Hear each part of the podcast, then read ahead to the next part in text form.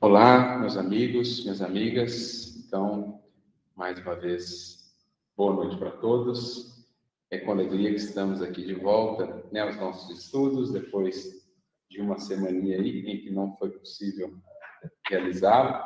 Mas aqui estamos novamente né, para darmos continuidade às nossas reflexões sobre essa passagem que estamos estudando no capítulo 6 do Evangelho de Marcos, versículos 45 a 52, Jesus caminha sobre as águas.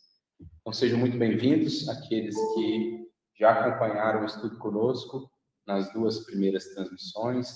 Sejam também muito bem-vindos os que estão chegando pela primeira vez, aqueles que não têm conseguido acompanhar ao vivo, mas que têm acompanhado depois. Sintam-se todo, todos abraçados por nós, os que aqui estamos presencialmente na mesa, mas também o restante do grupo que acompanha o estudo aqui online.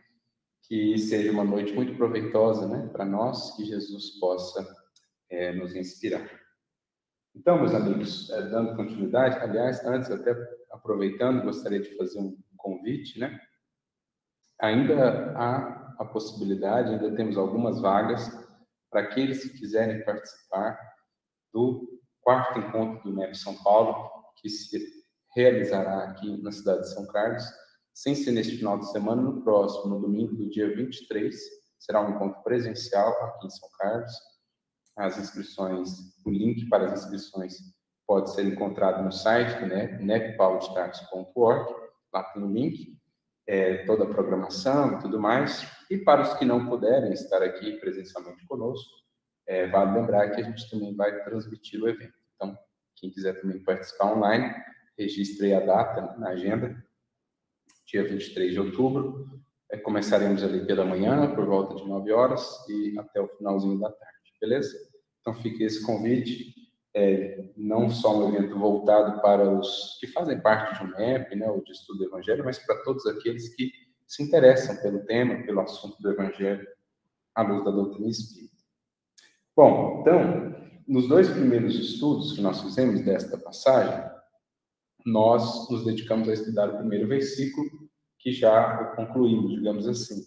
Sempre lembrando, quando a gente fala concluímos, dentro da proposta desse estudo, né? Não que a gente esgotou todas as possibilidades de reflexão do versículo. A gente sempre busca frisar isso para mostrar que o estudo evangélico é um manancial que não se esgota e também para deixar bem claro que não temos essa pretensão de dizer que completamos, né, o estudo de um versículo. Dentro da abordagem que nos propomos, a gente fechou esse primeiro versículo e hoje nós vamos então iniciar, é, creio que também concluir, acho que é um versículo mais, mais sintético, mais curto, mas não menos rico, mas acho que no estudo de hoje a gente já consegue abordá-lo, que é o versículo de número 46 da passagem. Então, só para recapitular, eu vou ler o 45, para a gente contextualizar, e já leio o 46, que é o nosso tema de hoje. Então, nós estamos usando aqui a tradução né, do, do Haroldo, qualquer tradução aí é, será muito útil né, para acompanhar. Logo em seguida, compeliu seus discípulos a entrar no barco, ir adiante dele para o outro lado, para Betsaida, enquanto ele despede a todos. Apartando-se, partiu para o monte para orar. A gente falou muito no versículo 45 sobre a questão de Betsaida, do mar, do barco, fazendo uma metáfora, uma comparação com a encarnação. A questão da multidão, que ao mesmo tempo que é um elemento exterior, é também um elemento interno com o qual cada discípulo tem de lidar, uma vez que desperta para a caminhada do Evangelho e tal. E aí a gente chega então nesse versículo de hoje, 46, em que nós temos uma continuidade. Jesus após enviar os discípulos, após lidar com a multidão, ele aparta-se, já é um verbo interessante, e então dirige-se ao monte para orar. Este é o nosso versículo de hoje. Vamos ver aí quem quer começar, a trazer uma primeira perspectiva. É um versículo bem curtinho, a gente vê, mas é muito rico e muito essencial, digamos, na nossa vida cotidiana na nossa caminhada pelo mundo, atentar para este versículo e para o que ele expressa é algo muito importante. Vamos lá. Quem quer começar? lembro de uma coisa que a gente comentou que me chamou a atenção naquele dia lá, que era a questão do. Ele fazer a gente entrar no barco né, e ir até o outro lado, que lembra muito a nossa reencarnação. Né? A gente vem para seguir isso, eu fiquei pensando muito depois. Sim. A travessia, né? É a jornada. Antes da gente voltar para a matéria, fazemos planos de melhoria, de crescimento com o mestre, de certo modo, representa essa nossa conversa com Jesus. Assim como Jesus e os discípulos ali conversavam e o mestre os orientou a entrar no barco e passar para outra margem, a gente pode ver isso no nosso projeto reencarnatório, né? no planejamento para o nosso processo reencarnatório, quando a gente está conversando com os nossos benfeitores, quando a gente frequenta aqueles institutos de educação que a gente vê no, no mundo espiritual, por exemplo, nos Memórias de Suicídio, né? que Ivan descreve, as universidades lá, os, os locais de estudo, mesmo nas obras de Luiz, no fundo, a, é, esse processo, né, esse estudo, essa preparação é Jesus conversando conosco através dos benfeitores, através é, do material de reflexão que a gente tem, e nos dizendo é, calmamente, nos preparando gradualmente para nos convidar novamente a essa travessia, a esse passar para outra margem. Esse apartar-se, ele tem um sentido para mim de, de um momento de isolamento e esses momentos de isolamento, muitas vezes, a gente não tem um olhar muito bom, a gente nem sempre se sente confortável em estar isolado. E a gente vê no Evangelho Jesus por diversas vezes fazendo esse mesmo movimento. Um tempo que, vamos dizer assim, ele faz um movimento de recolhimento.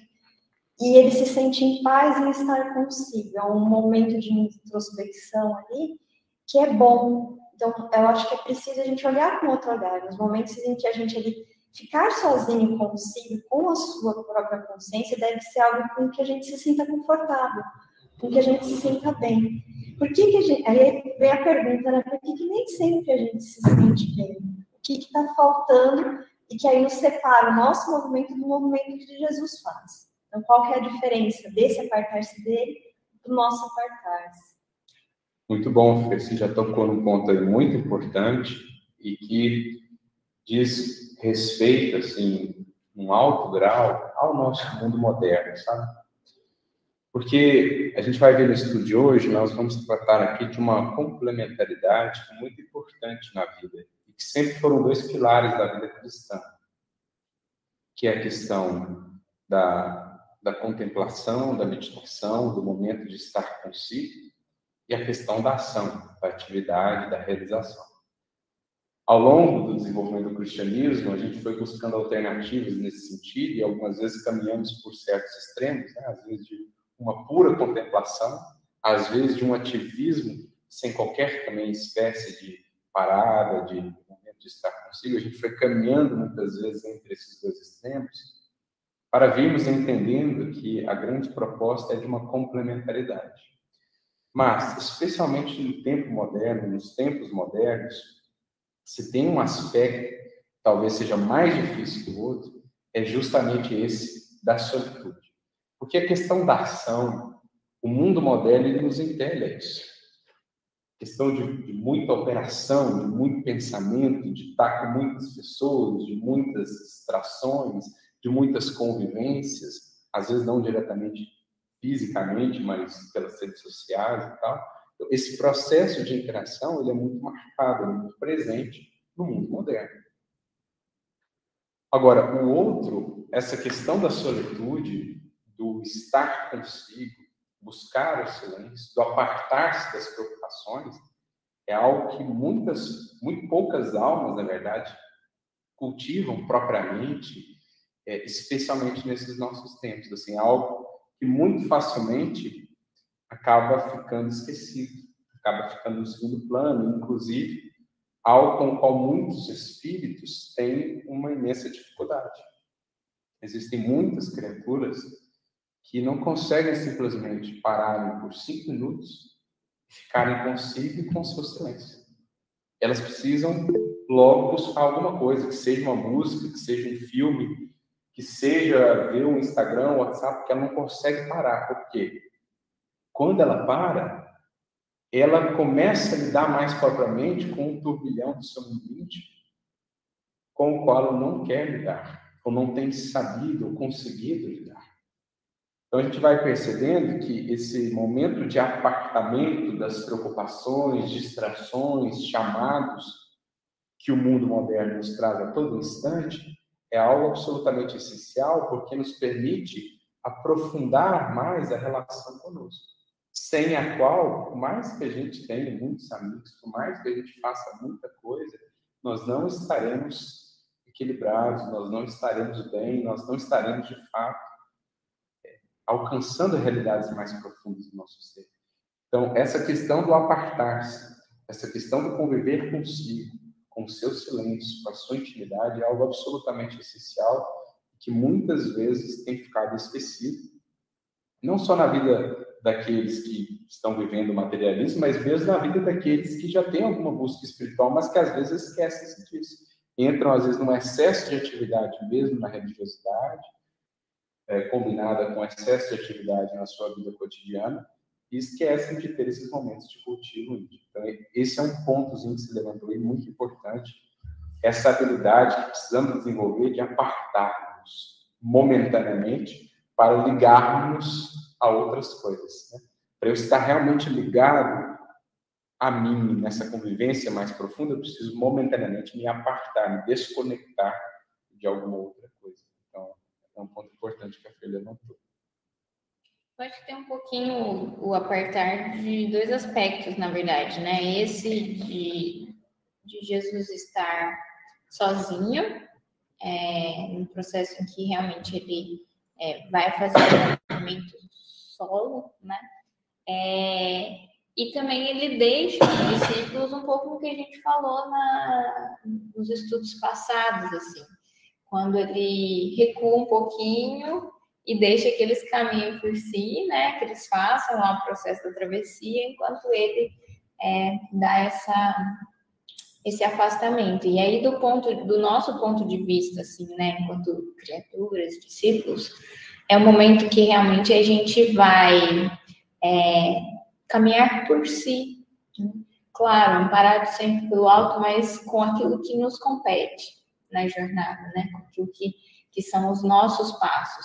E daí, aliando um pouco essas duas coisas, esses momentos de solidão é que vão nos fortalecer para a gente, no momento que a gente tiver que fazer as nossas escolhas e caminhar pelos nossos passos, a gente esteja mais pronto para fazer isso, porque a jornada, no fundo, é de cada um, né? A gente trilha ela acompanhado de alguma maneira, assim, mas sozinhos, né? Assim, diz respeito a cada um, né?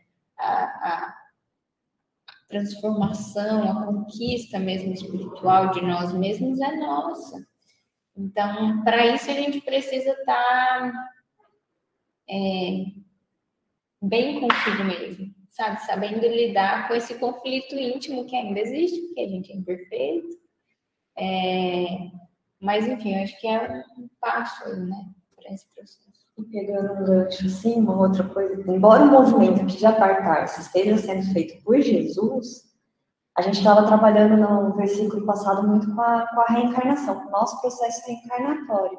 E quando a gente passa por esse processo, há um momento ali, vamos dizer, isolamento do espírito, né? Quando ele vai fazer esse processo também de reencarnação. Ele aparta-se, né, daquela realidade a qual havia se acostumado novamente para poder projetar-se novamente no mundo, né? E ainda ali dentro do conceito aqui desse verbo, né, eu preciso lembrar que Jesus teve tanto a parte dos discípulos como da multidão. Então a Flávia já falou aqui, relembrou, o apartar-se dos discípulos como dar um espaço devido para os corações que já receberam recurso e que agora precisam testemunhar. É, o que é algo que cabe a nós também. Né? Às vezes, preocupamos excessivamente com a tarefa do outro irmão, do outro companheiro, a ponto até de interferir ou etc. Mas é preciso saber também dar ao outro irmão o espaço agora de operar com o que ele já recebeu. Entender que é, ele tem a tarefa dele e se eu ficar extremamente atendo somente à tarefa dele, a minha não será realizada. É aquilo que Jesus fala, né? Quem quer que coloque a mão no, no arado do reino de Deus e olha para trás não é digno do reino de Deus. Quem põe as mãos no arado e olha para trás não é digno. Quando a gente estudou essa passagem, a gente comentou que quem olha para o lado também, não é só para trás. Não é só para trás no sentido das culpas, dos remorsos que a gente precisa deixar na trás, mas também do lado. Se eu estou muito atento à linha, porque pensando no arado, né? Eu tenho várias fileiras, que a gente chama de leiras. Então você faz uma linha, uma leira de cada vez. Se eu estou pouco atento à minha leira, aquela que me cabe olhando para frente, e muito atenta de lá, daqui a pouco o arado está cruzando outras leiras. E aí o trabalho da nossa não é feito e a gente ainda prejudica o trabalho de outros. Então, o apartar aqui em relação aos discípulos representa esse dar o espaço, esse dar espaço, essa oferta de espaço para que outros corações também laborem, né, se esforcem. E o apartar-se da multidão representa é, um cuidado que a gente precisa ter, porque o discípulo ele avança não para menosprezar a multidão, ele avança para aperfeiçoando-se poder melhor servir. Mas também não vai mais compactuar com certos padrões da multidão. Então, ele precisa apartar-se de alguns padrões em que a multidão opera, para manter-se no padrão mais elevado de sintonia, justamente para ter recursos para auxiliar a multidão. Então, ele vai a serviço junto da multidão, para, oferta, orienta, mas ele precisa também saber descolar-se dos parâmetros, dos paradigmas, dos padrões da multidão, para viver ali em comunhão mais elevada, ou mais alta, para fortalecer-se, nutrir-se e então ter novamente mais recursos para ofertar à multidão.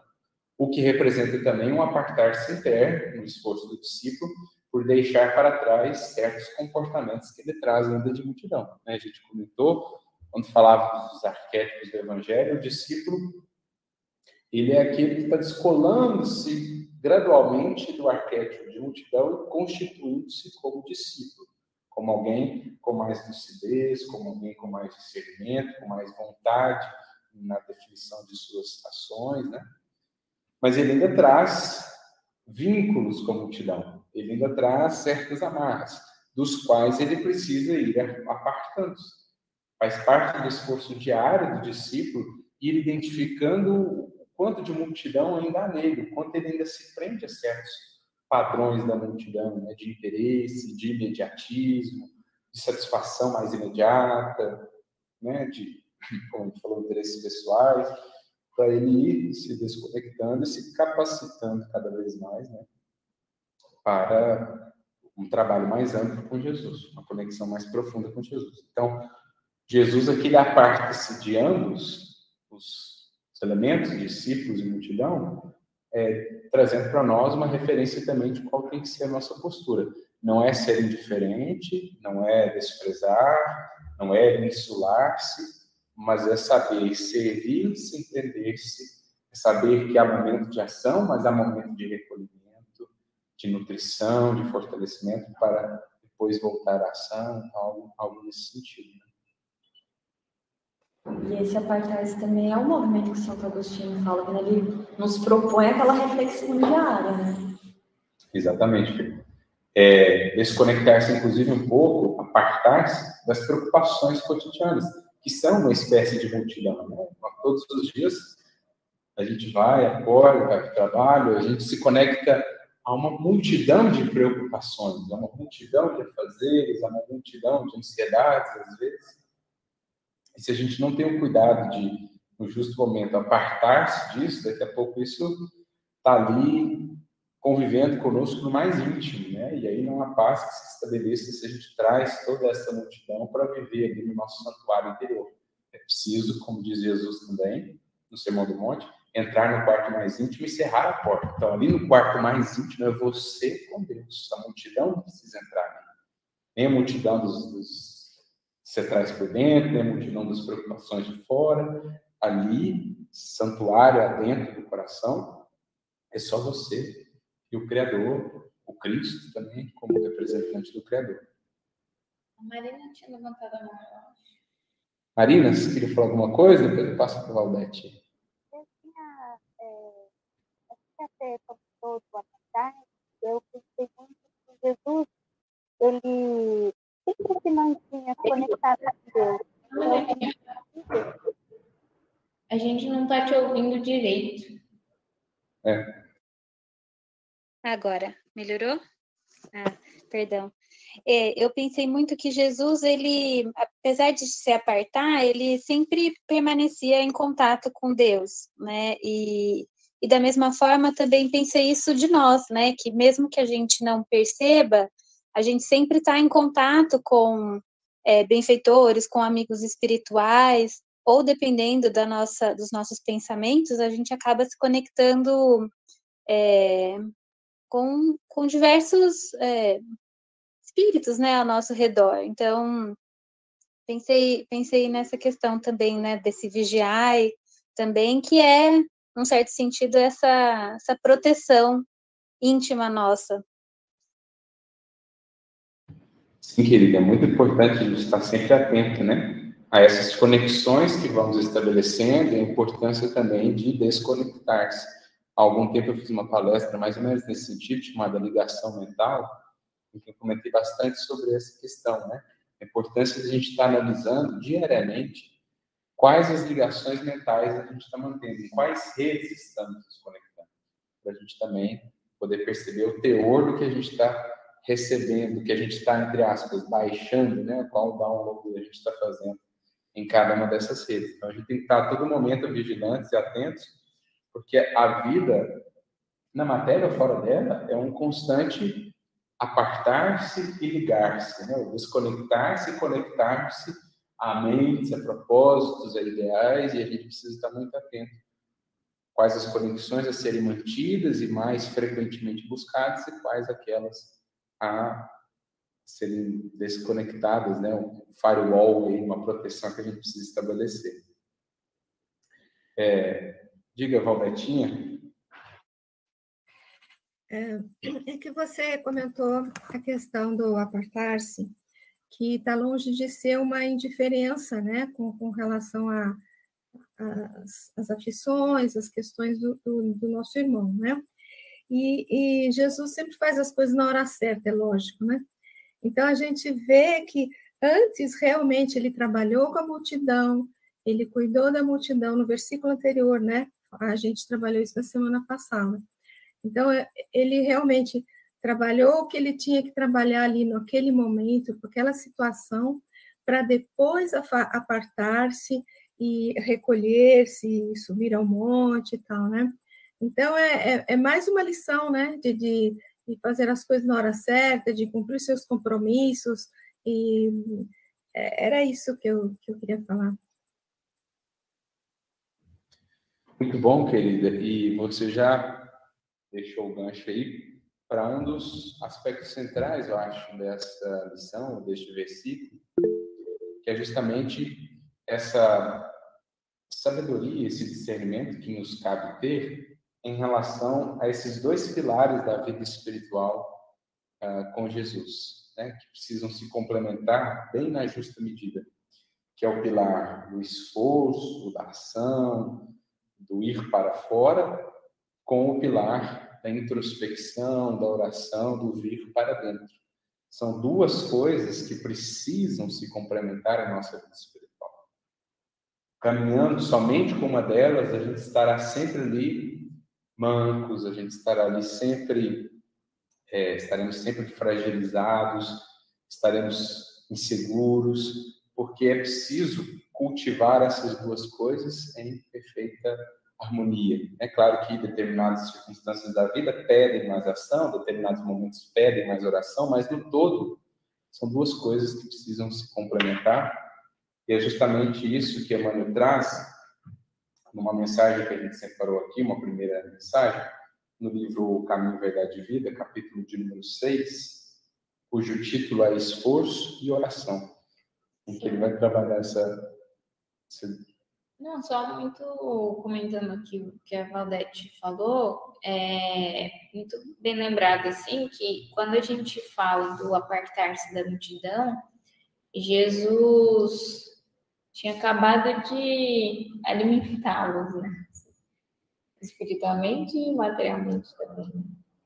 Sim. Então, quando ela lembrou dessa questão de, de, de cumprir, né, com, é, e, ter o tempo de cada coisa, eu tinha cumprido ali com, a tarefa, com, com a multidão nesse sentido, né? Então, de maneira nenhuma existe um abandono aí, né? Exato. Só momentos diferentes mesmo. É, Maria José, você levantou aí? Quer alguma? Sim, eu, eu gostaria de apenas é, assim trazer a questão da ansiedade, né? Que considerado o mal do século, né? Em que nós, é, mesmo diante né, dos estudos que fazemos, tal, não conseguimos é, cumprir essas etapas, né, conforme Jesus testemunhou para nós, né? É, a importância de estabelecer esse equilíbrio entre o, o fazer, meditar, né, orar e recomeçar, né? Então, em geral, nós nos atropelamos em atividades inúmeras e vamos criando um estado de ansiedade que é bastante perigoso nos dias de hoje. Nós sabemos que eh, esse estado de ansiedade pode levar a males maiores, né? Então, é preciso que a gente crie essa disciplina de ação é, na paz, na, na, cumprindo etapas, vamos dizer assim, na disciplina, né? De cumprir etapas de resguardo da nossa paz interior. É isso que eu estava pensando aqui. Muito bom, querida. De fato, é, um, é uma demanda muito da atualidade, né? O aprender a conviver com isso, com essas tantas ocupações, mas sem se deixar tomar por elas, né? Sem se deixar absorver uma ansiedade, aprendendo a agir no devido tempo, o que, por sua vez, traz a paz do espírito, pela consciência de dever cumprido, a sereno coração, e assim a gente vai conseguindo conviver melhor com as muitas atividades. Né? Um, um dos segredos, é, sempre ficava pensando nisso, esses grandes espíritos né, que faziam tantas coisas, como eles conseguiam fazê-lo, mantendo-se ali equilibrados, né, mantendo-se bem, sem afobação, sem também ansiedade, e o segredo é esse, né? É essa disciplina do saber fazer nos devidos tempos, com a devida cadência, as coisas, o que traz para o espírito já uma serenidade interior que também impele, que o, o, prepara para esperar aquilo que por hora ainda não pode ser feito. Então, assim, essa essa serenidade, essa maturidade de convivência com o passar das coisas, o passar do tempo, é um fruto aí do espírito amadurecido mesmo na experiência, na disciplina e que tem aprendido a conjugar isso aqui que a gente mencionou, né? Esforço e oração, que é a mensagem que o Emmanuel vai trazer, em que ele vai falar dessa complementaridade. No capítulo 6 do livro Caminho, Verdade e Vida, e ele comenta o versículo similar, praticamente idêntico, só que de Mateus, Mateus 14, 23, em que está dito, e despedida a multidão, subiu ao monte a fim de orar à parte. E chegada já à tarde, estava ali só. Então, percebamos que é o mesmo versículo, apenas é, na versão aqui de Mateus, né? Muito similar. E aí o Emmanuel comenta assim, ó, de vez em quando surgem grupos religiosos que preconizam o absoluto retiro das lutas humanas para os serviços da oração. Então, foi um pouco que a gente comentou. Ao longo da história do desenvolvimento do cristianismo, em alguns momentos a gente caminhou muito entre esses extremos. Ou um excesso de ação, sem qualquer momento mais profundo de contemplação, de, de contato consigo, né? Ou também o outro extremo, um retiro absoluto do mundo e das suas demandas, mesmo da convivência com outras pessoas, para dedicar-se exclusivamente à contemplação e à oração. Então, são duas propostas extremas que não satisfazem a necessidade, de fato, do espírito que está justamente na busca desse equilíbrio, né? no cultivo desses dois elementos que são tão essenciais à sua evolução, porque sem convivência, sem realização, não há progresso, dizem os espíritos. É a partir da lei de sociedade, da convivência, que a gente vai progredindo. Mas também, se a gente entra somente num processo de ação, de convivência, sem esses momentos de pausa, daqui a pouco nos vemos completamente exauridos. Daqui a pouco faltam os recursos mesmo de, de percepção para a gente poder extrair o melhor né, das experiências, das convivências, enfim. Então, o Emmanuel começa destacando isso, que de vez em quando surgem aqueles que preconizam essa retirada absoluta como o caminho aí realmente de, de comunhão com o alto. Nesse particular, entretanto, o mestre é sempre a fonte dos ensinamentos vivos. Ou seja, ele é a referência. Se ele é a referência do que nos cabe viver, analisemos a vida dele. Ela foi única e exclusivamente dedicada à contemplação.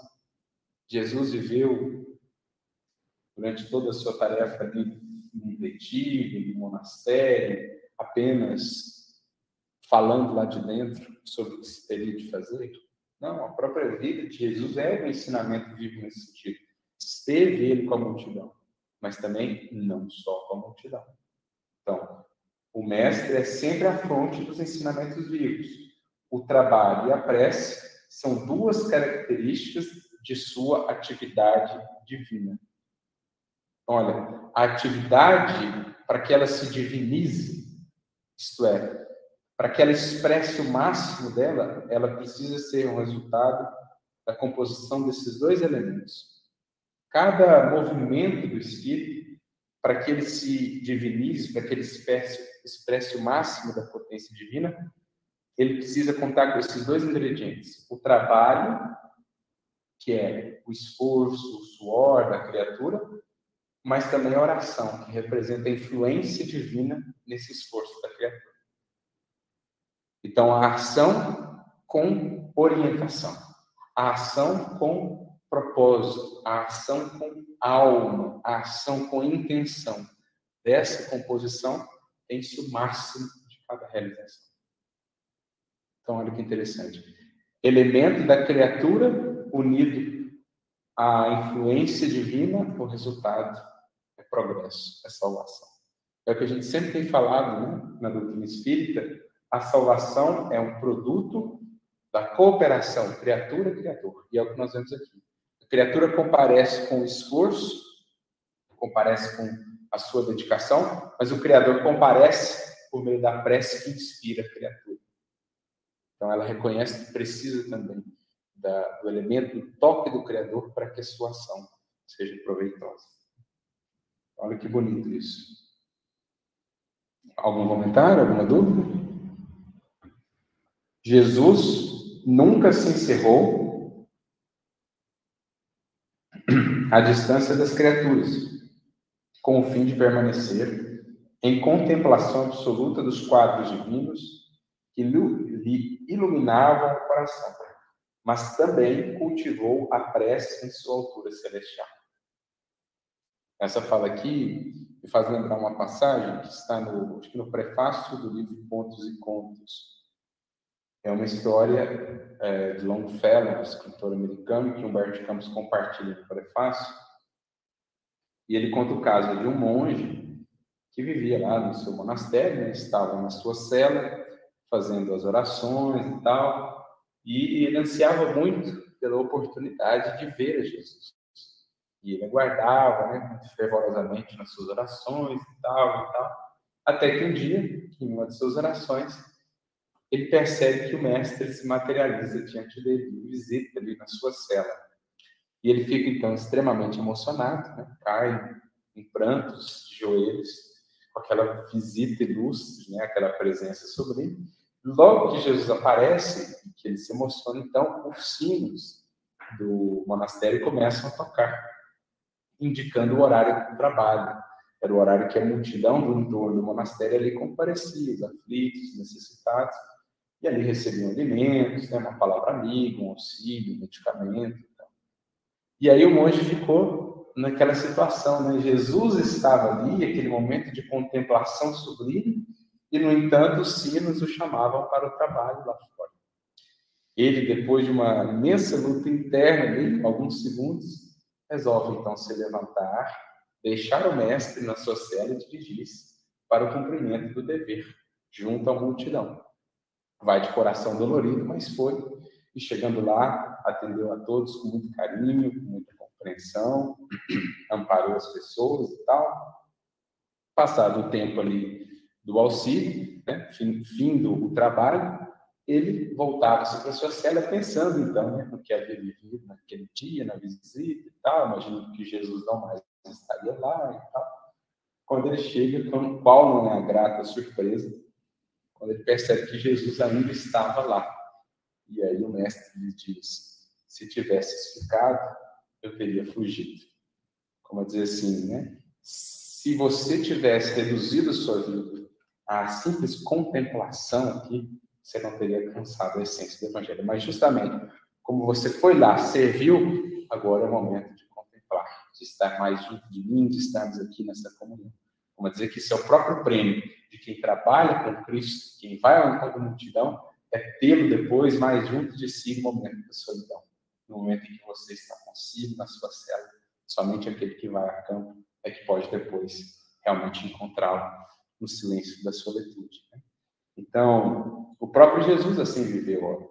Imagine, gente, os quadros que Jesus não poderia se entregar, né? Assim, ele poderia se entregar à contemplação dos quadros mais belos e indescritíveis para nós. Imagina o que Jesus podia ver no mundo espiritual. Imagina para onde Jesus podia se deslocar em desdobramento espiritual. E, no entanto, ele ia para o meio dos pescadores, das pessoas, muitas vezes as mais ignorantes, né, em termos espirituais, termos do beabá para nós, nós outros, naquela época, em termos espirituais, estávamos quase que aprendendo a soletrar as primeiras palavras. E o mestre deixava os quadros divinos a que ele se entregava nos seus momentos de contemplação para vir lidar com os quadros bem humanos é, da realidade que ele encontrava. Então, algo muito bonito nisso, né? da gente saber que a vida não é só esse esse regozijo fácil, essa coisa assim do, do cômodo, né? É, é, preciso ver também a beleza daquilo que é, de certo modo, incômodo em algum grau, porque estar junto da multidão nem sempre é cômodo, nem sempre é agradável, às vezes é extremamente difícil. É ingratidão, às vezes é estar tá convivendo ali com pessoas, até né, o ambiente, a questão física, material, é um espaço difícil, o cheiro às vezes não é muito bom, dependendo do lugar, não é uma, o dia não é o dia mais favorável, enfim, é uma série de coisas que você vai encontrar no trabalho assistencial, no trabalho junto à multidão. Mas é isso o que vai construindo em você essa capacidade também de depois alcançar planos mais elevados né, de, de contemplação. Despedida a multidão, terminado o esforço diário, estabelecida, estabelecida a pausa necessária para meditar, à parte, despedida a multidão, terminado o esforço diário, estabelecia a pausa necessária para meditar à parte, comungando com o Pai na oração solitária e sublime.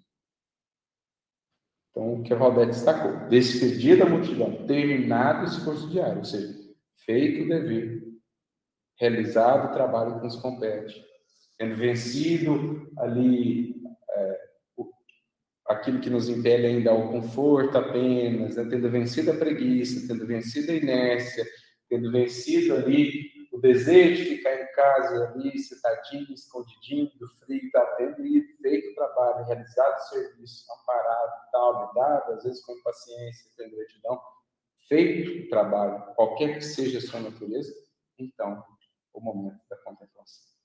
Isso me lembra também uma questão, é, não lembro se foi aqui que a gente estudou, sobre a oração, assim. A gente tem um, um, posicionamento diante da oração ainda muito é, do ponto de vista do amparo, né, do auxílio e do agradecimento também, claro, né? É, mas assim, a gente ainda busca na oração é, só, e, e, não é que é menosprezando isso, né? É um dos papéis da oração mesmo, assim, é re, ajudar a nos reconectarmos com o alto, buscar aquele momento de equilíbrio, para a gente se fortalecer novamente para a jornada, né? Para a caminhada e tudo. É, enfim, os momentos de agradecimento, tudo que a gente faz. Mas a oração tem um degrau é, um pouco mais elevado, digamos assim, que é o que vem depois, que é isso, né? É o que vem depois do trabalho. É o momento que na oração a gente não só busca, mas a gente encontra realmente aquele, aquele espaço de comunhão. Porque assim, a gente busca a oração para se reequilibrar no que a gente está turbulento, e a gente esquece que na, nas horas que a gente está bem, que a gente cumpriu com o dever, que a gente né, trabalhou, enfim, tá é, já mais equilibrado, a gente retorne a oração também para esses momentos mais de comunhão mesmo, assim, né? De louvor, né? Como a gente é, um outro aspecto um pouco, esqueci, é, um pouco esquecido, né?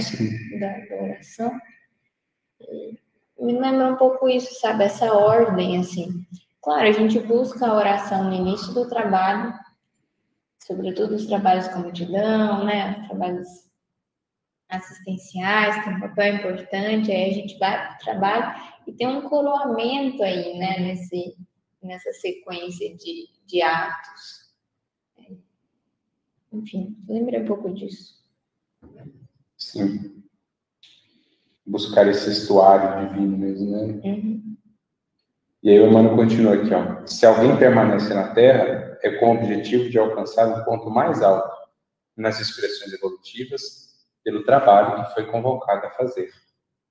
E pela oração, o homem recebe de Deus o auxílio indispensável à santificação da tarefa.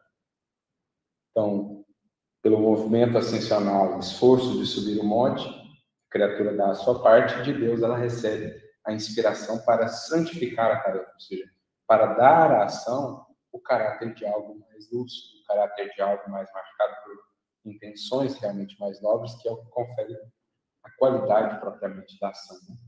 É engraçado, porque tem essa palavra apartar-se, mas conforme você está falando, a gente vê que é muito mais um complementar-se.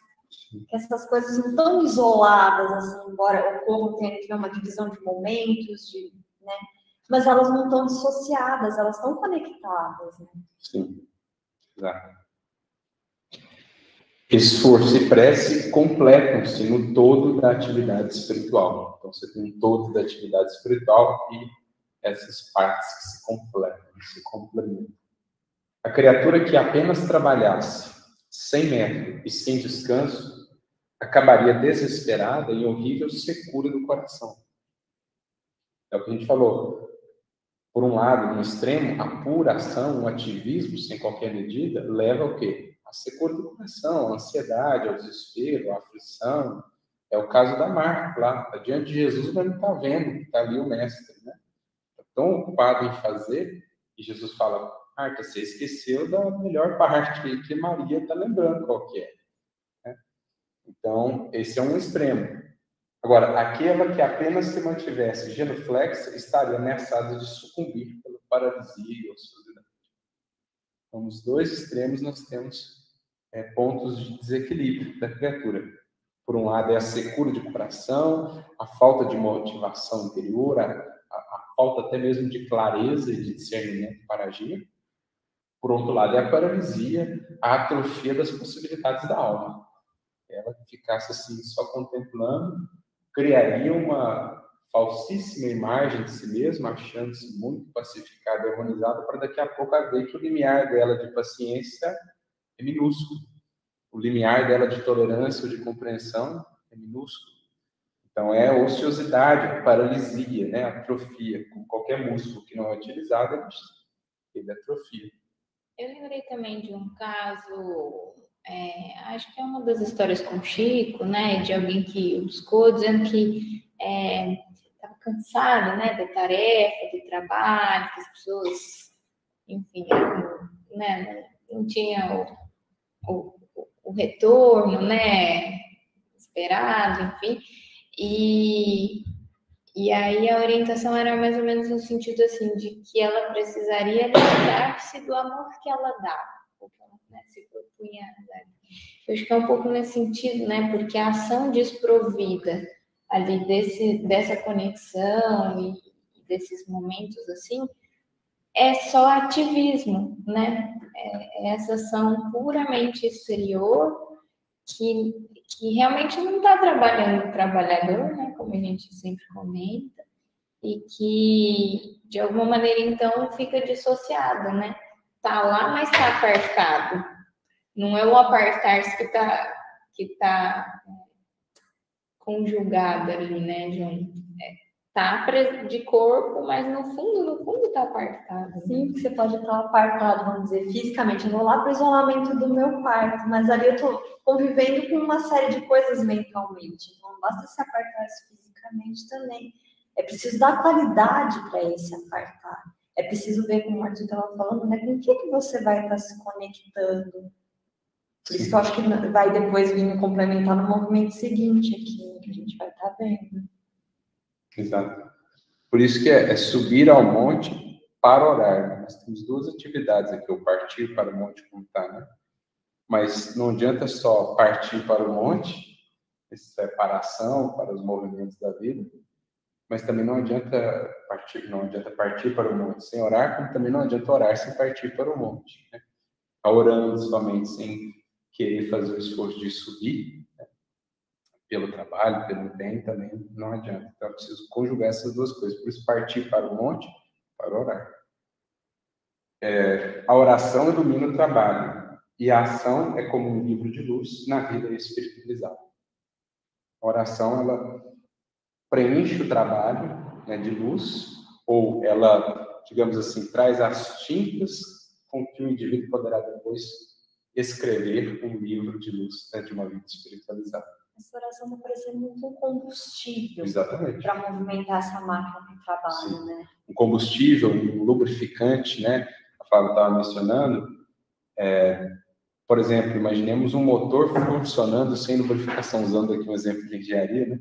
Você imagina todas aquelas peças de metal se movimentando sem nada amenizando o contato entre elas. O resultado que isso gera. Agora, imaginemos nós, internamente, as nossas engrenagens interiores, sem aquilo que traz uma suavidade para o movimento de todas essas coisas juntas. É mais ou menos o que a oração faz, ela vai lubrificando esse contato, ela vai tornando possível todo esse movimento para que esse movimento não seja desgastante, não consuma. É o que o, um alimento ele faz né, de lubrificação. Também o combustível, no sentido daquilo que impede. Né? Por isso ele conclui: cuida de teus deveres, porque para isso permaneces no mundo. Mas nunca te esqueças desse monte, localizado em teus sentimentos mais nobres, a fim de orares à parte, acordando o Senhor. Ou seja, já trazendo-nos para nós aqui a reflexão da importância de, no momento de oração, também buscarmos o mais alto dos nossos sentimentos, buscarmos o mais elevado de nossas inspirações. Porque às vezes a gente vai orar, mas ainda está muito no vale. A gente está muito apegado com a poeira do mundo, com o que é rasteiro, com o que é horizontal, sem buscar verticalidade. E a oração muito pouco efetiva se torna. É preciso realmente apartar-se daquilo que é mais o rasteiro e horizontal da vida, para buscar o monte e ali a conexão. Né? Sair do, do térreo da casa natal, buscar realmente um andar superior, onde, de fato, as portas se abrem para a gente poder se nutrir com o que vem do mais alto. Eu posso estar enganada, pode ser uma questão de tradução, mas quando os espíritos vão definindo a oração, ele fala desse movimento de elevação, né? Sim. Que é preciso. De, de aproximação é, a Deus. Exatamente. É o movimento da criatura se voltando para o alto, não é simplesmente olhar para frente ali tem que ser levado. No, na definição do Emmanuel no pensamento divino também, ele fala dessa questão da mudança do foco do espelho, né? Da mente que se volta para a luz divina. Então, não dá simplesmente para seguir apontando o espelho da terra, da mente, para o terra a terra, esperando então refletir o que é divino. Precisa apontá-lo para as coisas mais elevadas.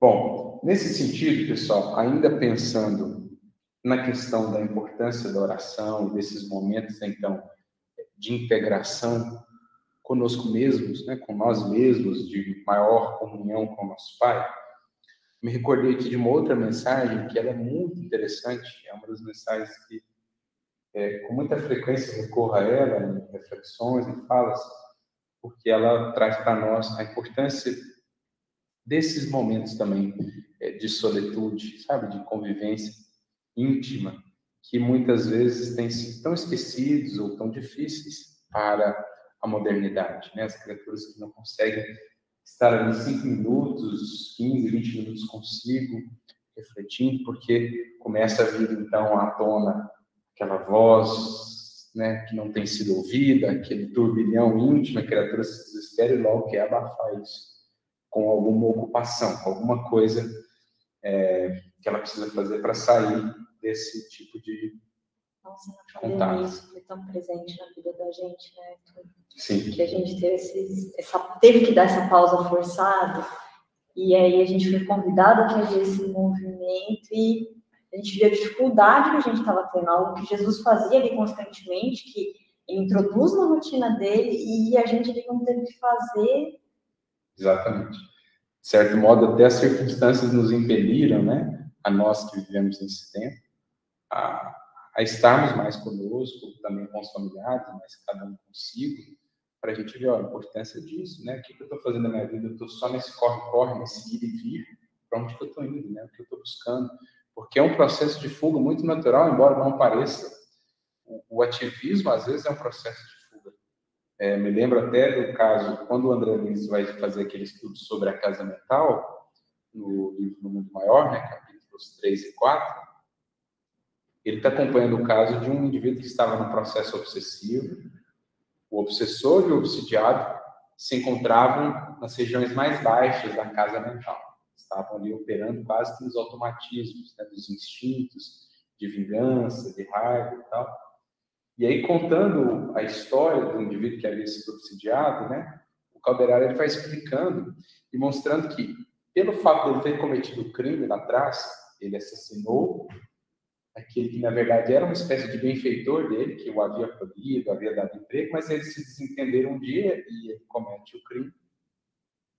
E aí, para fugir da culpa e desse processo, ele teve uma vida de muito labor, ele entrou num trabalho assim excessivo, realizou, trabalhou, trabalhou, trabalhou, mas chegou uma hora que o corpo não aguentou mais.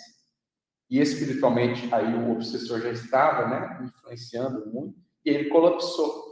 Mas ao longo de boa parte da vida dele, para fugir da culpa, para fugir desse contato consigo, com o seu interior, ele entrou no processo da zona motora, ele ficou trabalhando, trabalhando, trabalhando nessa, nessas faixas mais baixas da casa mental, porque ele nem ousava ir à, à, faixa mais elevada, que é quando a gente para, que é quando a gente ora, que é quando a gente é convidado a, conviver consigo. Então, ele entrava nas zonas mais de automatismos, de realização, de operação motora, como fuga dos processos de culpa que ele trazia em decorrência do crime. E isso foi um prato cheio para o obsessor, que encontrou ele já do jeito que ele precisava para que o processo se, se implementasse. Né?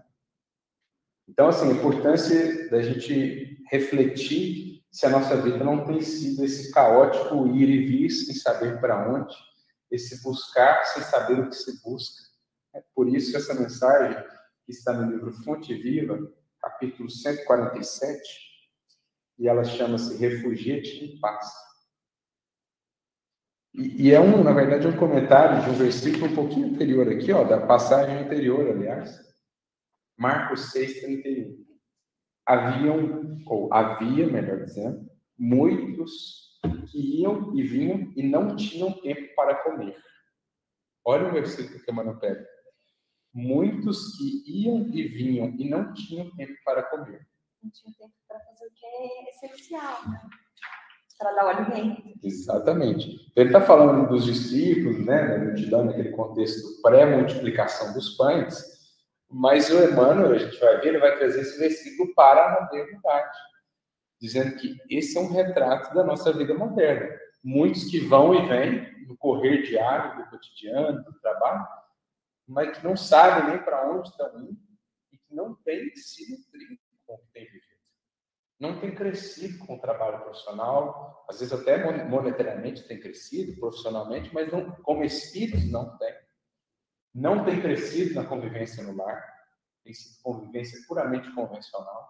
Não tem crescido, às vezes, nem na atividade espiritual que se entrega, porque vão lá, cumprem formalmente a ação, sem qualquer reflexão mais profunda.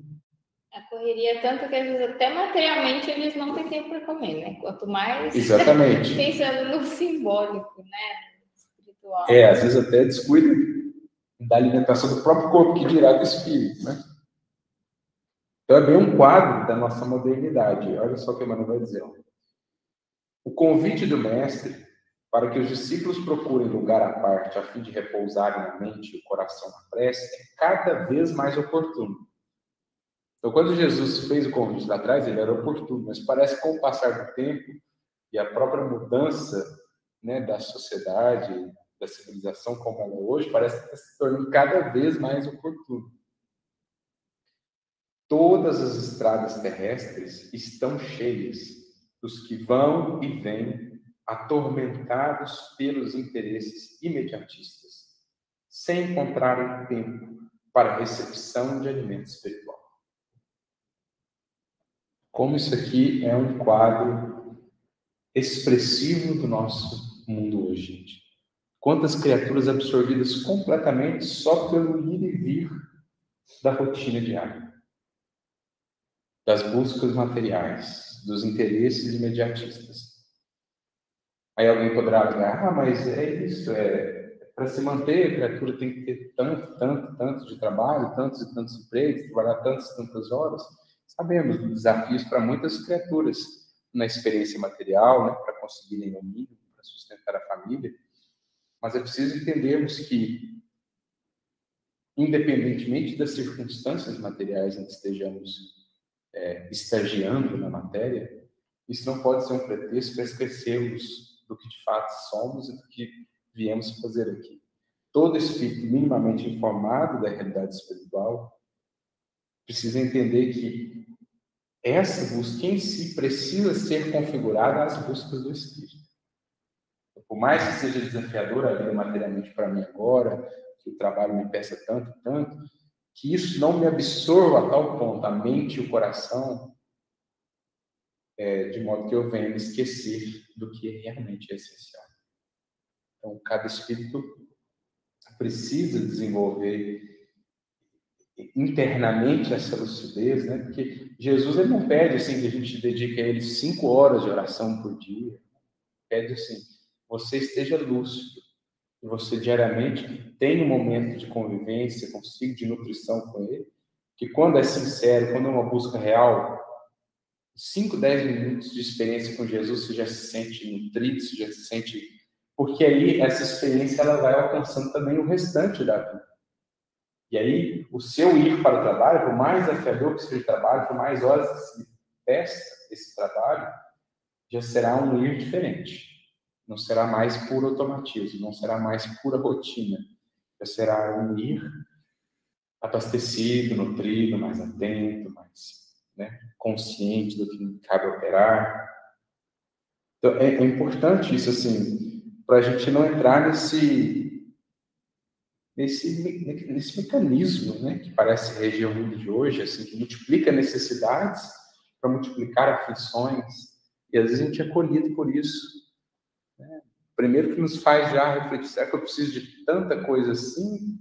Será que eu preciso trabalhar tanto assim materialmente para ter tanta coisa assim? Será que dá para buscar caminhos de mais simplicidade? É uma primeira reflexão.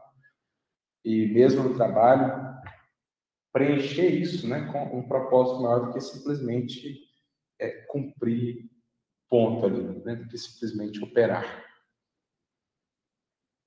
Ó, inúmeras pessoas atravessam a senda famintas de ouro e voltam carregadas de desilusões. Outras muitas correm as aventuras sedentas de novidade emocional e regressam com o tédio destruidor.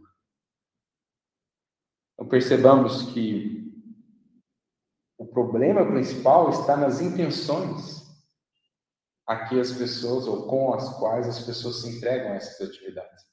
E às vezes tem pessoas que têm uma vida ponto de vista material, duríssima.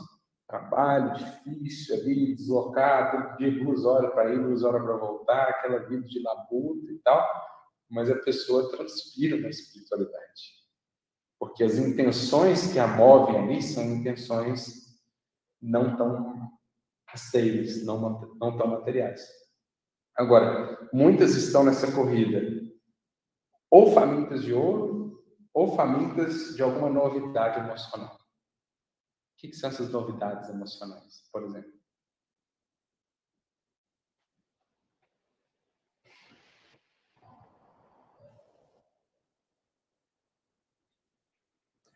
Quais são esses alimentos viciosos com que muitas vezes as criaturas buscam se nutrir, mas que de fato não as nutrem? A criatura está buscando desesperadamente trabalho, trabalho, trabalho, trabalho, para ter mais reconhecimento, por exemplo, vaidade, status, poder, ou formas de prazer que daí possam derivar, são novidades emocionais que ela busca entrando nesse mecanismo assim insano, esse mecanismo desvairado de fazer, fazer, fazer tanto, mas encontrando como respostas desilusões ou tédio destruidor, porque ela vai satisfazer aquela novidade emocional, teve mais recursos, conseguiu mais prazer, mais satisfação imediata, mas daqui a pouco ela se vê entediada. Que ela buscou, que aquilo não respondeu ao seu anseio, então ela tem que buscar mais. É muito os episódios que a gente vê as pessoas vão no Evangelho, né, falando que tem sede para Jesus. E fome. E aí não conseguem matar essa sede, né? Estão buscando uma fonte de água que não, não supria suas necessidades. Desde a corrida deslocada com mais seguidores, a corrida desvairada às vezes para subir a uma determinada posição ao cargo, que respondem à criatura muitas vezes com desilusão, porque ela chega às vezes naquela meta e ela percebe, não, não satisfez, ela precisa aumentar a meta. Porque ela não sabe o que busca ou aquilo que a possa de fato saciar. É um pouco do que Paulo passava e aí quando ele vê o Estevão, ele Sim. se depara com, com o que ele queria, mas não conseguia porque estava buscando no lugar errado. Exatamente esse choque. Ele que fazia tanto, operava tanto, mas que se via ainda tão frustrado, porque não encontrava de fato o que pudesse satisfazer. E foi encontrar essa sociedade assim, latente, ostensiva, não, patente, melhor dizendo, ostensiva, naqueles que ele julgava né, desmerecedores daquilo, ou indignos. E ali ele começa a, a repassar internamente, a refletir sobre o que de fato era a busca dele, né? Em torno ou atrás do que ele corria. É que ele passa a ter um alvo, ele tem uma clareza sobre o que, que ele está buscando. Ele Exatamente. não está só caminhando, fazendo movimento. E é o que muitas vezes não existe, né? Mesmo a criatura já informada acerca do Evangelho, é, o Evangelho ele está em, algum arquivo da mente dele, assim, tá em alguma em algum armário lá guardado, mas não é o norte da vida dele, entende? Então assim, ele já foi informado do Evangelho, já ouviu falar de Jesus, mas aquilo não afetou o horizonte de busca dele. Ela segue vivendo da mesma maneira, basicamente. E aí ela vai de decepção em decepção, né, de, de aflição em aflição, de tédio em tédio, até perceber, olha, nenhum desses poços está matando a minha sede. né? Como Maria Madalena, como o próprio Paulo, ele buscava primeiro o cargo, depois a influência, depois o prestígio do oratório e tal, buscando, buscando, buscando. De decepção em decepção. E aí vê, puxa vida, esse pessoal parece que encontrou. Então, é é uma reflexão muito presente no nosso moderno, até sobre propósito sentido, em busca de sentido. E o que, que a oração ela confere? O, que está no andar mais elevado da casa mental? Que é o acessado por meio da oração? Quem lembra? Lá no, no mais baixo, no porão, nós temos hábitos e automatismos. Na casa, térreo, nós temos o quê? Esforço e vontade. E lá em cima? Ideais superiores. Ideais e metas superiores. Ou seja, do que, sobretudo, a oração preenche a criatura? De ideal, de propósito. Olha que interessante isso. Porque eu posso toda a força realizadora do mundo, se eu não tiver propósito, essa força não vai ser aplicada devidamente. Parece algo mais secundário, mas é algo absolutamente essencial para toda criatura que já vive e não somente existe, saber o que ela busca, qual o propósito que a move. Uma das grandes crises do nosso século, do nosso tempo, é uma crise de propósito. As criaturas têm, às vezes, recursos, nós temos muita tecnologia e possibilidades tão amplas, mas as criaturas não sabem como gastar a sua vida, a quem entregar a sua vida, e às vezes até perdem completamente o apreço pela vida, e preferem desistir da vida. É a primeira coisa que Jesus vai perguntar para Pedro e para André, né? Que buscais? É a primeira. Que buscais? É a primeira pergunta. E é justamente aonde a prece e o estudo entram como mecanismos de acesso à casa, ao andar mais elevado da casa, eles são os recursos que preenchem cada vida de propósito, de ideal. E isso é o que move vocês. Isso é o que fazia os mártires fazerem o que faziam. Estavam preenchidos de ideal e de propósito. Por isso a importância né, da oração. E por isso a crise do nosso século, como a gente está vendo aqui. É, tá Diga lá, Lívia, Tiago. É, só um comentário que eu acho que, que é pertinente com isso que vocês estão falando, lembrando do capítulo, um capítulo do Pensamento e Vida também, o Prosperidade. Se não me engano, é o capítulo 19, que Emmanuel vai tratar sobre essa prosperidade muitas vezes aparente dos tempos modernos, né? Que, que a gente enxerga como prosperidade, e aí ele vai dizer, ó, se você não tem esse esse entendimento, esse propósito maior, uma conduta reta, é mais ou menos como se você tivesse trajando roupas bonitas para esconder chagas e feridas maiores. Então, na prática, o problema não está resolvido, né? Você está aparentando algo. É, muitas vezes a gente aparenta para nós mesmos, né? A gente se enxerga com essas roupas bonitas e se esquece de olhar as chagas que muitas vezes estão nos escondendo, né? Sim, ótima lembrança, Lídia. E é bem esse um dos sintomas do mundo moderno, né? ou um dos problemas do mundo moderno, é o verniz. Nas redes sociais, muitas vezes, que eu tenho um baita de um verniz. São as roupas muito belas, entre aspas, escondendo as chagas que não querem ser vistas, ou que se evita ver identificar. Não que a rede social em si seja um problema, mas a maneira pela qual o funciona, o mundo moderno, cheio de seus brilhos, cheio das suas possibilidades, tecnologias, é muitas vezes uma maneira da humanidade esconder as chagas seculares que não temos é, desejado, não temos buscado enxergar. E, e aí a gente vive de crise em crise, né? Sobretudo essa crise existencial mesmo. Por isso, Emmanuel continua: nunca houve no mundo tantos templos de pedra como agora para as manifestações de religiosidade e jamais apareceu tamanho e volume de desencanto nas almas. Então a gente aprimora, embeleza o templo, mas não aprofundamos o contato com Deus no verdadeiro tempo, que exige contato consigo, que exige o estar consigo. A legislação trabalhista vem reduzindo a atividade nas, das mãos como nunca.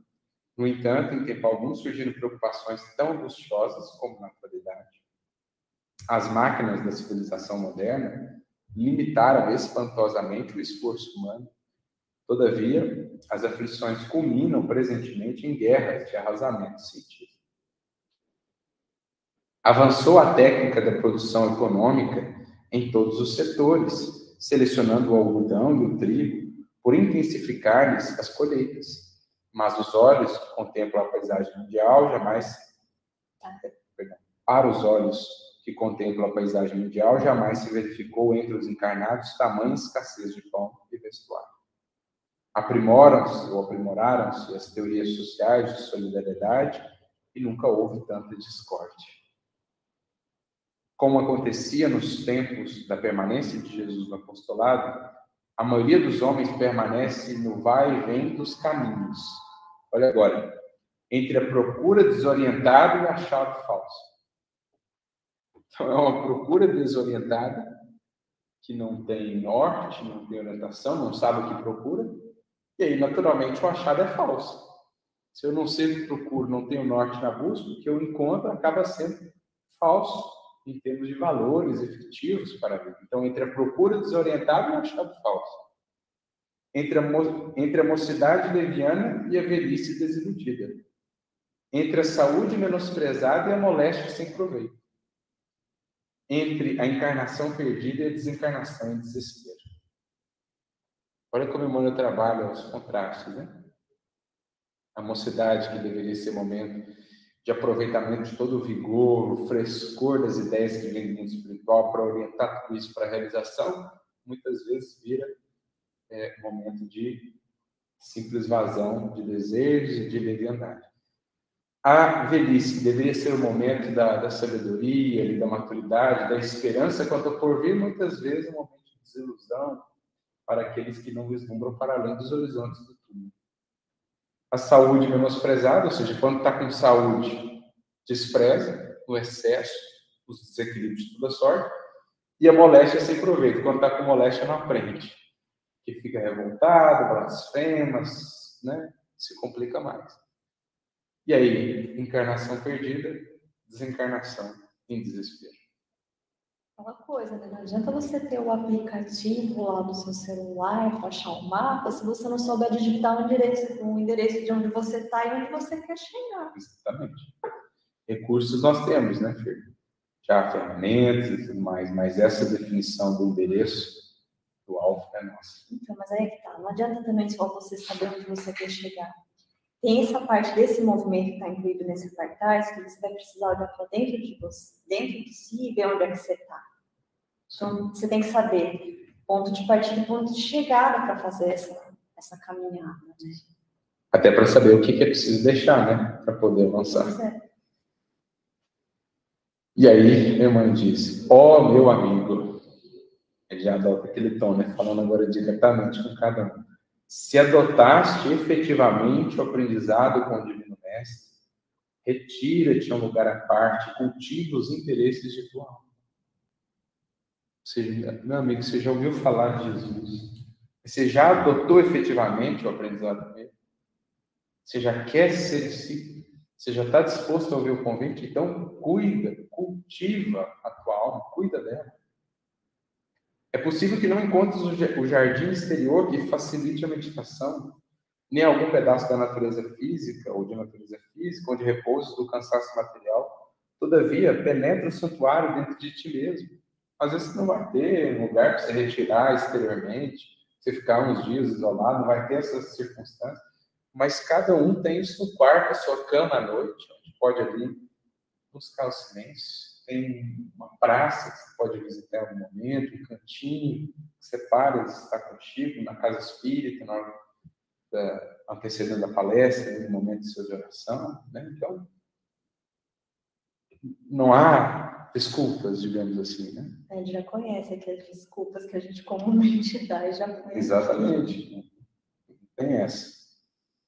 E olha só esse parágrafo agora. Ó. Há muitos sentimentos que te animam há séculos, imitando em teu íntimo o fluxo e o refluxo da multidão.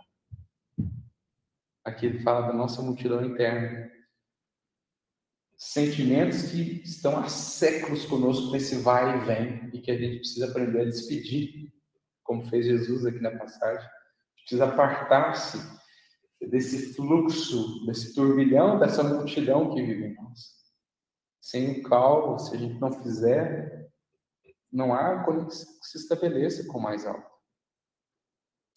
Então, ó, passam apressados de teu coração ao cérebro e voltam do cérebro ao coração, sempre os mesmos, incapacitados de acesso à luz espiritual. É porque você nunca para para olhar para eles, você nunca para para conversar com eles. Jesus foi ter com a multidão, para então despedir-se da multidão. Assim também dentro de nós, a gente precisa ir ter com esses sentimentos, para conversando com eles, falar, agora vocês ficam ali, eu preciso subir. Né? Eu me lembro de uma, de uma mensagem de Emmanuel, no livro Construção do Amor, capítulo 6, é, em que ele fala de um banquete interior, e ele fala daquele banquete, eu, eu pelo menos associo essa mensagem dele, aquele convite de Jesus, né? Quando deres um banquete, convida os coxos, os estropiados e tal. Porque o Emmanuel fala assim, olha, quando a gente estuda o Evangelho, na verdade é um banquete que está acontecendo dentro de nós. Tem alguns convidados que sempre estão presentes, que são as nossas esperanças, os nossos ideais de melhoria, mas tem outros que a gente precisa convidar também, que são os coxos, os estropiados, né? o nosso orgulho, a nossa vaidade, eles também precisam ser convidados para esse banquete. Então, isso aqui, esse, essa multidão de sentimentos que vive aqui, andando, caminhando sem rumo dentro de nós, a gente precisa ir lá ter com ela. Fazer igual Jesus fez aqui, ó, a multidão, vou lá despedir. Não adianta simplesmente saber que ela está lá e ignorá-la, achando que a gente vai conseguir subir ignorando-a. É preciso ir ter com ela, olhá-la, ver quais são esses sentimentos. Dá para eles um norte, ó, vocês estão indo para cá e para cá, vamos para lá agora, né? No sentido assim de orientar tudo isso. É o que o Mano está falando. Senão eles ficam nesse vai e vem, incapacitados de acesso à luz espiritual, porque nós não permitimos a luz chegar até eles. São os princípios fantasistas de paz e justiça, de amor e felicidade que o plano da carne te impôs. Ou seja, as ilusões que a gente tem, né? Ilusão do que é amor, ilusão do que é felicidade, ilusão do que seja paz. A gente tem um monte de princípio fantasista de concepções ilusórias do que seja paz, do que seja felicidade, amor, dos quais a gente precisa se despedir, deixar para trás. Concepção de que paz é isenção de luto, isso é princípio fantasista que a gente traz lá da época de, né, das encarnações que a gente teve muitas facilidades, é, achar que, que amor é posse, isso é coisa, princípio fantasista que a gente traz. Ou o amor, que é muito mais um reflexo de mim mesmo do que propriamente um, um olhar amoroso para o outro. Né? Aquela mensagem da na cortina do eu. Geralmente no outro não amamos ele. Geralmente na criatura não amamos ela própria, mas a nós mesmos refletidos nela. São princípios fantasistas do que seja o amor. Em certas circunstâncias da experiência transitória podem ser úteis, entretanto, não vivas exclusivamente ao lado deles exerceriam sobre ti o cativeiro infernal. Refugia-te no templo à parte, dentro da tua alma, porque somente aí encontrarás as verdadeiras noções da paz e da justiça, do amor e da felicidade reais a que o Senhor te destinou. Somente nesse contato sincero, verdadeiro, profundo conosco, que é um fruto aí da oração, da meditação, né? desse estar consigo, somente aí a gente vai encontrar caminhos reais para a paz e a justiça, o amor e a felicidade. Como disse aqui o Emmanuel. Beleza?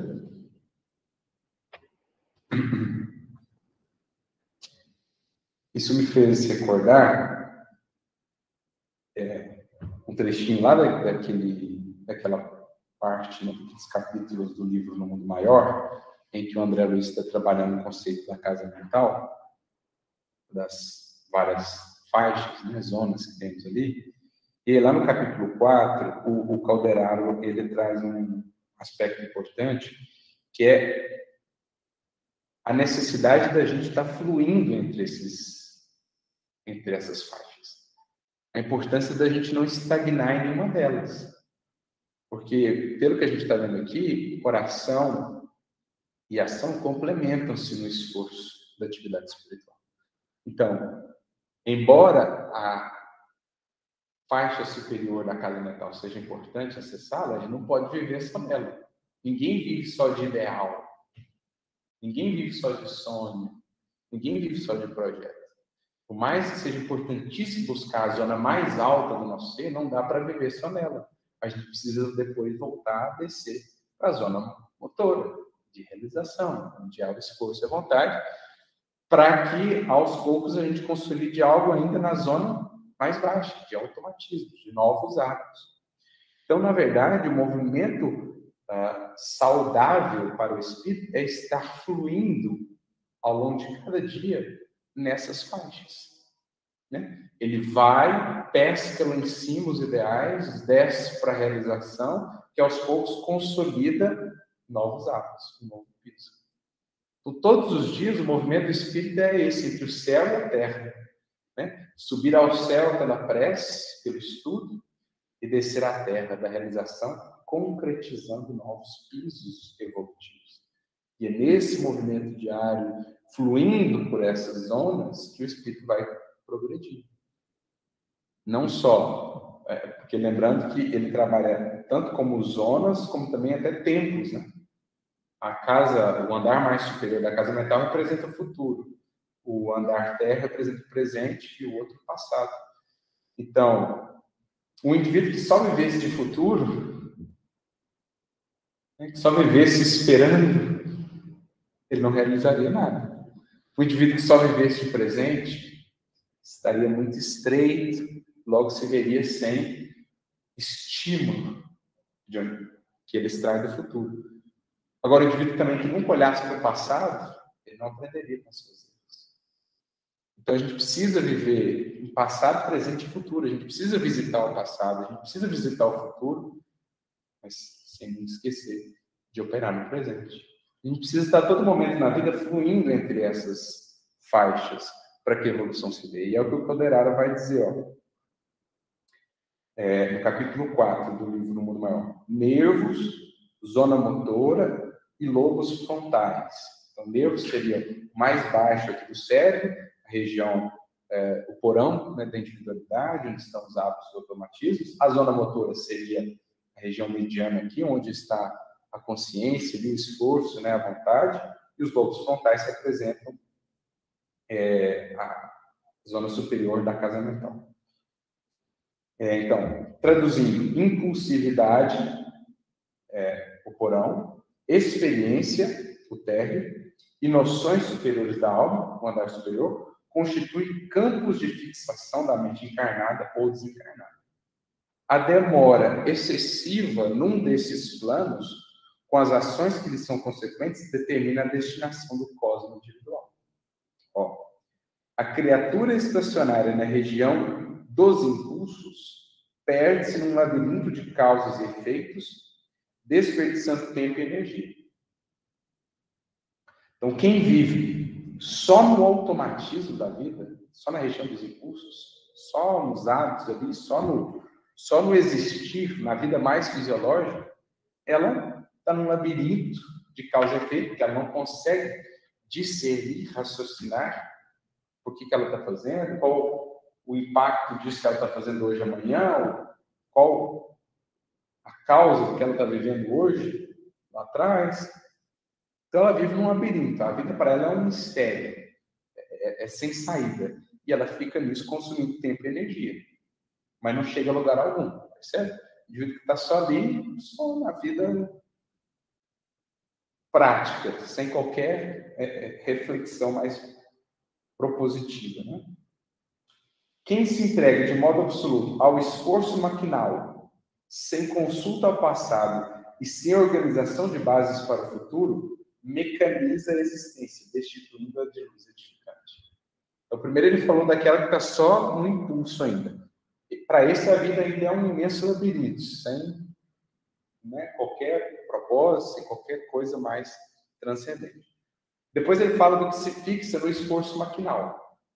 Ele até já raciocina um pouco, né, já tem até algum é, elemento de discernimento, mas não consulta o passado e nem o futuro.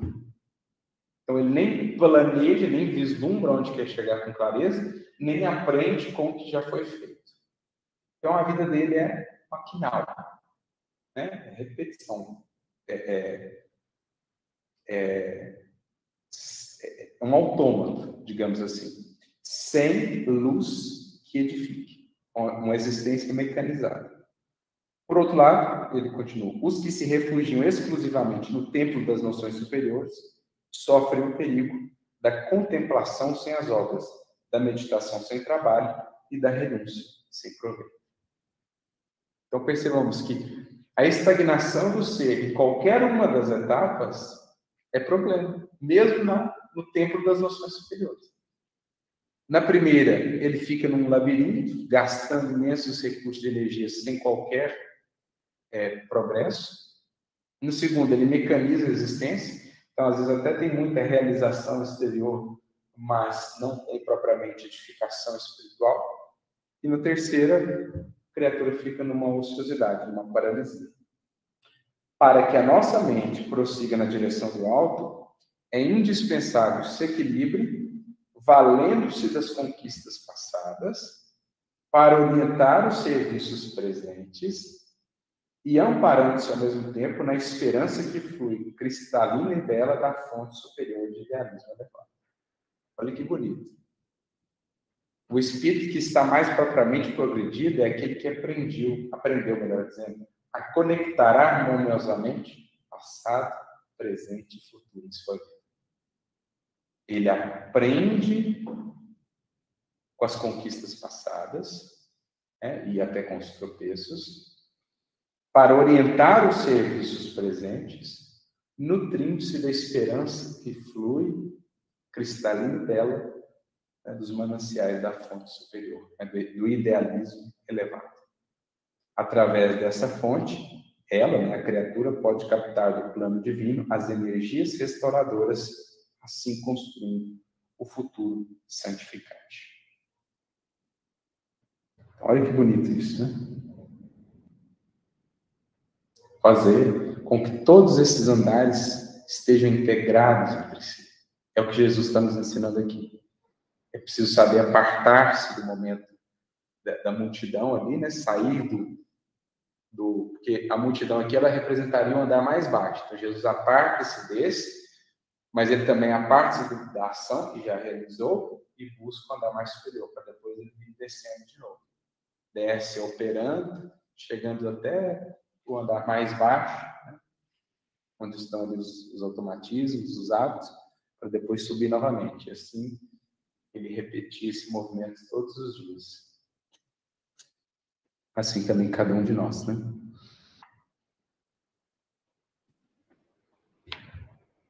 O que mais, pessoal? Mais algum ponto aí do versículo?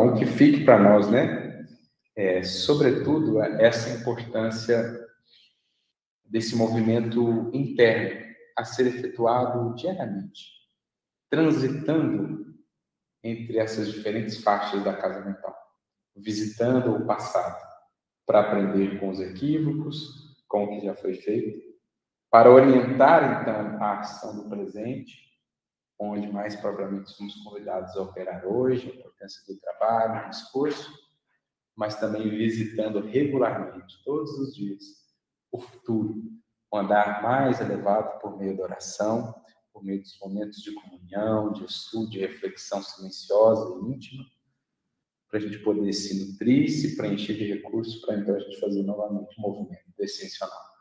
Entendendo a vida como ela é, nesses movimentos cíclicos, assim como a maré sobe e desce, assim como nós respiramos, inspiramos e expiramos, assim também o espírito sobe e desce todos os dias, inspira e expira todos os dias no esforço realizador e também no movimento captador, digamos assim, dos recursos é, do mais alto. Né? Beleza? Isso. Bom, então creio que por hoje é isso. A gente é, encerra aqui hoje esse versículo e aí na semana seguinte a gente já passa para o próximo, né, o versículo de número 47, chegado ao fim da tarde, o barco estava no meio do mar e eles sozinhos sobre a terra. Vamos ver o que a gente vai poder extrair. Ao pessoal aí de casa que nos acompanha online, um grande abraço para todos, que Deus os abençoe. Até na semana que vem.